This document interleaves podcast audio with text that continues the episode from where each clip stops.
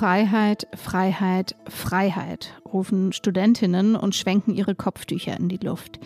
Wir sprechen gleich über die Lage im Iran und die großen Proteste dort am Wochenende. Außerdem ist es wieder Nobelpreiswoche. Und damit herzlich willkommen bei Was jetzt, dem Nachrichtenpodcast von Zeit Online. Heute am 3. Oktober. Ich bin Munja Mayborg und jetzt kommen erstmal die Nachrichten. Ich bin Lisa Pausch. Guten Morgen. In Brasilien hat Luiz Inácio Lula da Silva die erste Runde der Präsidentschaftswahl knapp gewonnen. Der linke sozialdemokratische Ex-Präsident kam auf über 48 Prozent der Stimmen und damit auf gut 5 Prozentpunkte mehr als der rechtsextreme amtierende Präsident Jair Bolsonaro. Noch bis zuletzt hatte Lula in den Umfragen deutlich vorne gelegen. Da aber keiner der beiden Kandidaten mehr als die Hälfte aller Stimmen geholt hat, kommt es am 30. Oktober nun zur Stichwahl. Gewählt wurde gestern auch in Bulgarien und in Bosnien-Herzegowina. In Bulgarien hat sich ersten Prognosen zufolge mit 25 Prozent der Stimmen die pro-westliche konservative Oppositionspartei GERB durchgesetzt. Ihr Vorsitzender und Ex-Regierungschef Boyko Borisov war nach Korruptionsvorwürfen im April 2021 abgewählt worden.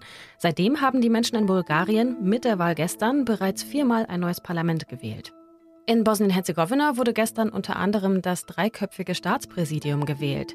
Seine drei Mitglieder sollen die drei Volksgruppen im Land vertreten und die sind nun wohl weniger nationalistisch als zuvor.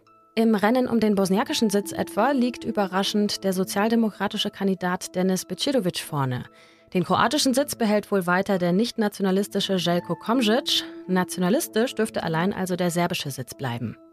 Bei Protesten in der iranischen Hauptstadt Teheran sind Sicherheitskräfte mit Gewalt gegen Studierende und Professoren der renommierten Sharif-Universität vorgegangen. Das berichten iranische Medien. Demnach sollen Polizistinnen und Milizen in der Nacht den Campus der Universität abgeriegelt haben. Die Vorlesungen fallen ab heute bis auf weiteres aus. Redaktionsschluss für diesen Podcast ist 5 Uhr.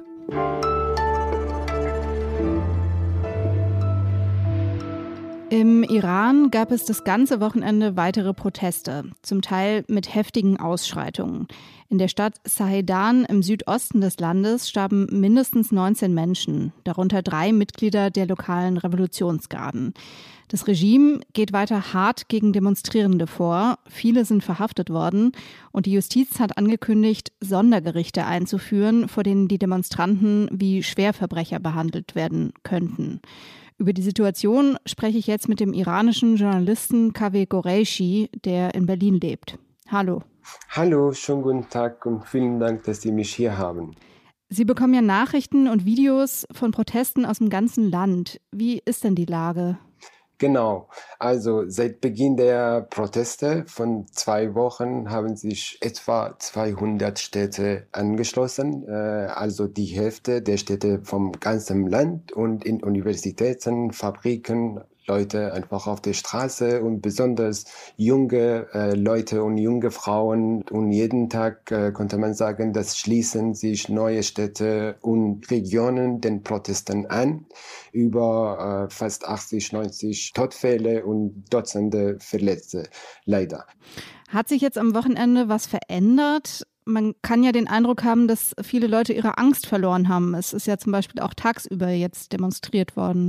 Genau, genau. Das ist sehr wichtig, dass die, das, das kann man sicher sagen, dass die Demonstranten haben keine Angst mehr. In den ersten Tagen und Wochen beschränkten sich die Proteste auf die Nacht aus Sicherheitsgründen. Aber jetzt, wir haben tägliche Proteste und nicht nur an der Unis wie, äh, wie am Anfang, jetzt auch ganz normale Leute tagsüber demonstrieren. Wie ist die Situation denn in den kurdischen Gebieten im Westen des Landes? Ist man dort besonders wütend über den Tod von Mahsa Amini, die ja Kurdin war? Genau, also Kurdistan spielt allgemein eine sehr wichtige Rolle in dieser Welle von Protesten oder wie Sie das äh, nennen, Revolution. Von hier aus begann die Proteste mit dem Slogan Jinjian Azadi, Leben, Frauen, Freiheit. Man kann sagen, dass die Proteste in Kurdistan allgemein intensiver sind als anderswo im Iran und allein äh, diese zwei Wochen wurden etwa 20 Menschen getötet, Dutzende Menschen verletzt und man redet über fast 800 Festnahme. Ein großes Teil von Inhaftierten sind auch Frauen und das ist ein neues Phänomen. Also die Frauenfestnahme ist sehr, sehr auffällig im Kurdistan. Also 800 Festgenommene allein in Kurdistan. Laut die kurdische Menschenrechtsorganisationen, genau. Was meinen Sie denn, wie wird es denn insgesamt weitergehen? Wie werden sich die Proteste weiterentwickeln? Was bei diesen Protesten müssen wir nicht vergessen, sind zwei Punkte. Erste ist, das ist eine Frauenrevolution oder zumindest stehen sie bis hier im Zentrum der Proteste. Der zweite Punkt ist Kurdistan, haben wir kurz darüber geredet. Die beiden Gruppen haben nach der Revolution von 1979 nicht mit dem neuen äh, System, neue Regierung kooperiert und viel dafür bezahlt. Vielleicht stehen sie deshalb heute an der Front der Proteste. Darüber hinaus sehen wir die Beteiligung aller Klassen und gesellschaftlichen und politischen politischen Gruppen an der Protesten.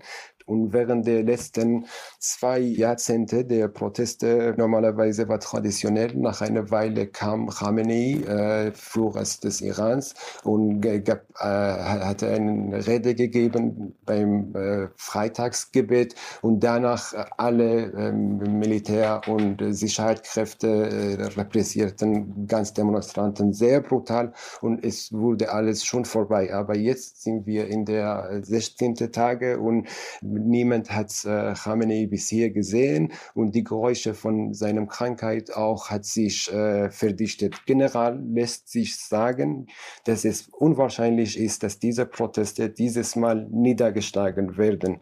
Also immer verkürzen sich die Abstände zwischen zwei großen Demonstrationen im Iran. Das sagt Kaveh Goreishi, iranischer Journalist in Deutschland. Vielen Dank für Ihre Einschätzung. Vielen Dank.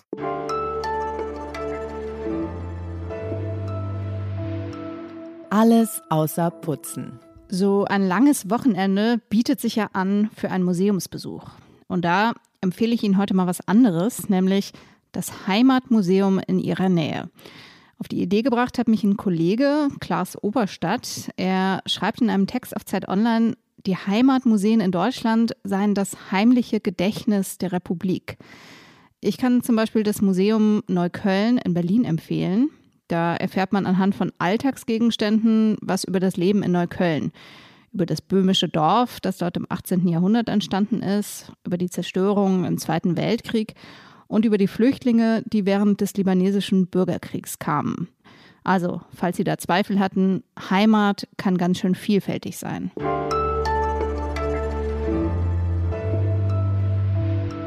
Montag Medizin, Dienstag Physik, Mittwoch Chemie, Donnerstag Literatur und Freitag Frieden. Sie ahnen es schon, es ist wieder Nobelpreiswoche. In dieser Woche wird verkündet, wer die Auszeichnung bekommt. Verliehen werden sie dann wie immer im Dezember.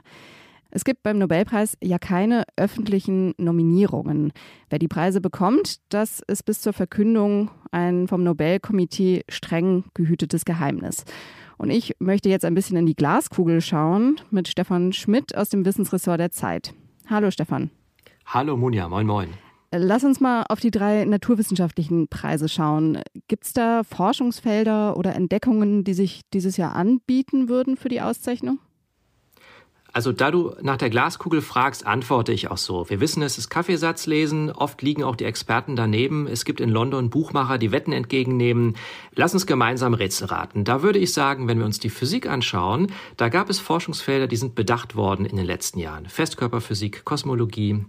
Und es gibt auch ein Forschungsfeld, das fehlt. Das ist die Quantenphysik. Ein Quantenpreis ist nach Gefühl vieler so langsam überfällig und da könnte man sich auch vorstellen, wer den vielleicht bekommt, bis hin zu einem bekannten Kopf wie Anton Zeilinger aus Wien. Aber natürlich kommen einem da auch andere Namen in den Sinn, Barry und Aramov und mit Sicherheit viele weitere, von denen die allermeisten Menschen, wenn sie denn am Dienstag verkündet werden sollten, noch nie etwas gehört haben. Hm. Und in den anderen Kategorien? Ganz viel ist ja im vergangenen Jahr über einen Preis in der Medizin gesprochen worden, der nicht verliehen ist. Es gab im letzten Jahr keinen Preis für die Entwicklung der neuen Corona-Impfstoffe. Und wenn wir uns überlegen, wie steht das im äh, Testament von Alfred Nobel? Der hat ja gesagt, der Preis, der soll vergeben werden an denjenigen, der im zurückliegenden Jahr der Menschheit den größten Nutzen erwiesen hat. Das ist wirklich schwer zu erfüllen, aber im letzten Jahr wirkte es so, hey, diese Impfstoffe, die haben so einen Unterschied in der Pandemie gemacht. Wäre das nicht ein Kandidat für die Nobelpreise? Im vergangenen Jahr hat niemand, der daran beteiligt war, einen Preis bekommen. Umso größer deswegen die Spannung, ob das vielleicht dieses Jahr der Fall ist. Was gilt denn eigentlich als besonders auszeichnungswürdig? Ist es eher Grundlagenforschung oder ja eher was Spezielles, zum Beispiel die Entwicklung von einem bahnbrechenden Medikament? Das hat sich im Lauf der Jahre und Jahrzehnte verändert. Also früher wurden oft tatsächlich Medizinnobelpreise für ganz konkrete Fortschritte und Anwendungen vergeben. Werner Vossmann für den Herzkatheter, Karl Landsteiner für die Entdeckung der Blutgruppen.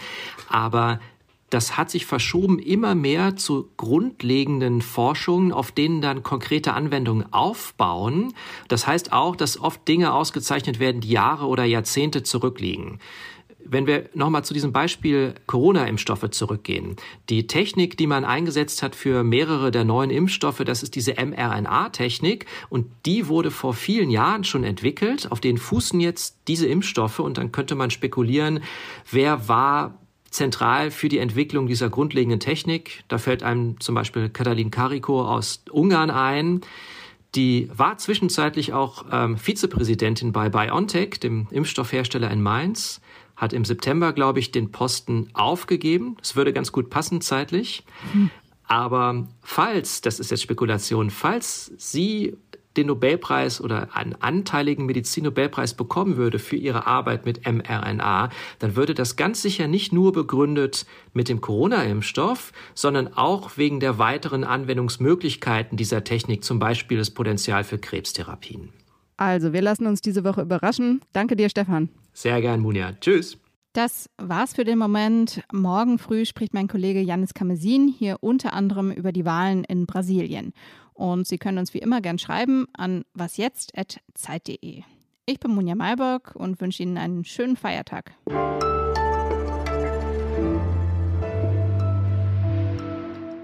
Kreuzberg hat übrigens auch ein sehr schönes Stadtteilmuseum.